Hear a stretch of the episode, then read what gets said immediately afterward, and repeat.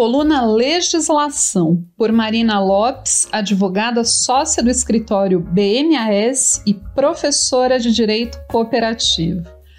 Cooperativas, aplicações financeiras e tributação.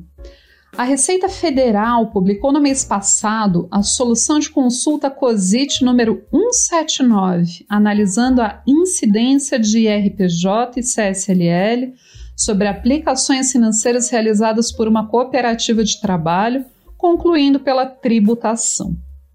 Antes dessa solução de consulta, COSIT número 179, em 2018 já havia sido publicada a solução de consulta COSIT número 102, no mesmo sentido,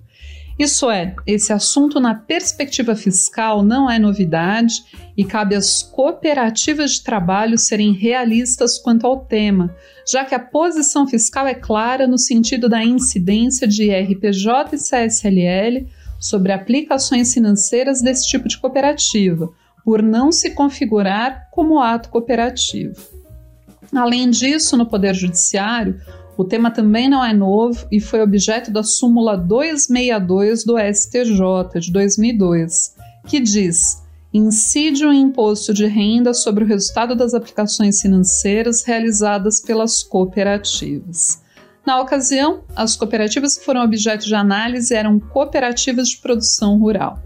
Mas atenção, esse entendimento fiscal e da súmula 262 não é aplicável a todos os tipos de cooperativa. Isso porque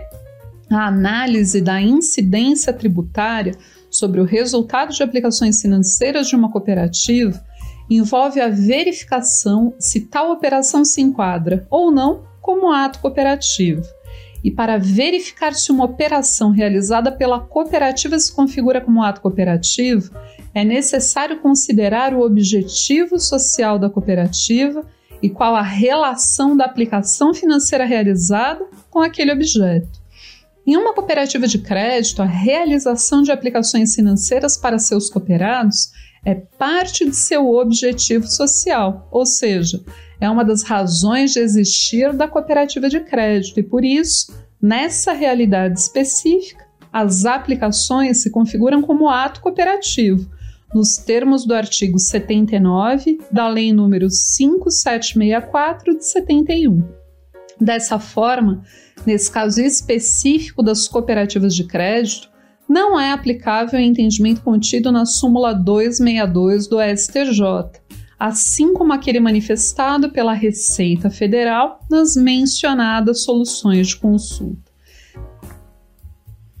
Nesse sentido, inclusive, é o entendimento do STJ que reconheceu, através dos RESP número 591298 e número 616219, que as aplicações financeiras no mercado realizadas pelas cooperativas de crédito para seus cooperados configuram-se como ato cooperativo e não se sujeitam à incidência de PIS e COFINS.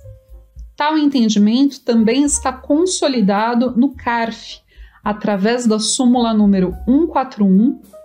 publicada em 2019, no sentido de que as aplicações financeiras realizadas por cooperativas de crédito constituem atos cooperativos, o que afasta a incidência de RPJ e CSLL sobre os respectivos resultados. É necessário refletir, por outro lado, que em uma cooperativa de trabalho ou de produção agropecuária a realidade é outra. Apesar de qualquer negócio se utilizar de aplicações financeiras para manter em caixa recursos para o desenvolvimento de suas atividades, sem expor a moeda à desvalorização, o objetivo primeiro de uma cooperativa de trabalho e de produção não é realizar aplicação financeira para os cooperados, o que impossibilita juridicamente pela legislação atual a configuração de tais operações como ato cooperativo. Para as cooperativas de trabalho que operam planos de saúde, resta o debate jurídico sobre as aplicações financeiras obrigatórias exigidas regulatoriamente como ato cooperativo, já que essas não teriam fins especulativos. No entanto, como visto, esse não é o um entendimento da Receita Federal, havendo alto risco de exigência tributária mesmo nessa realidade, o que demanda debate judicial preventivo para não expor a cooperativa a risco fiscal.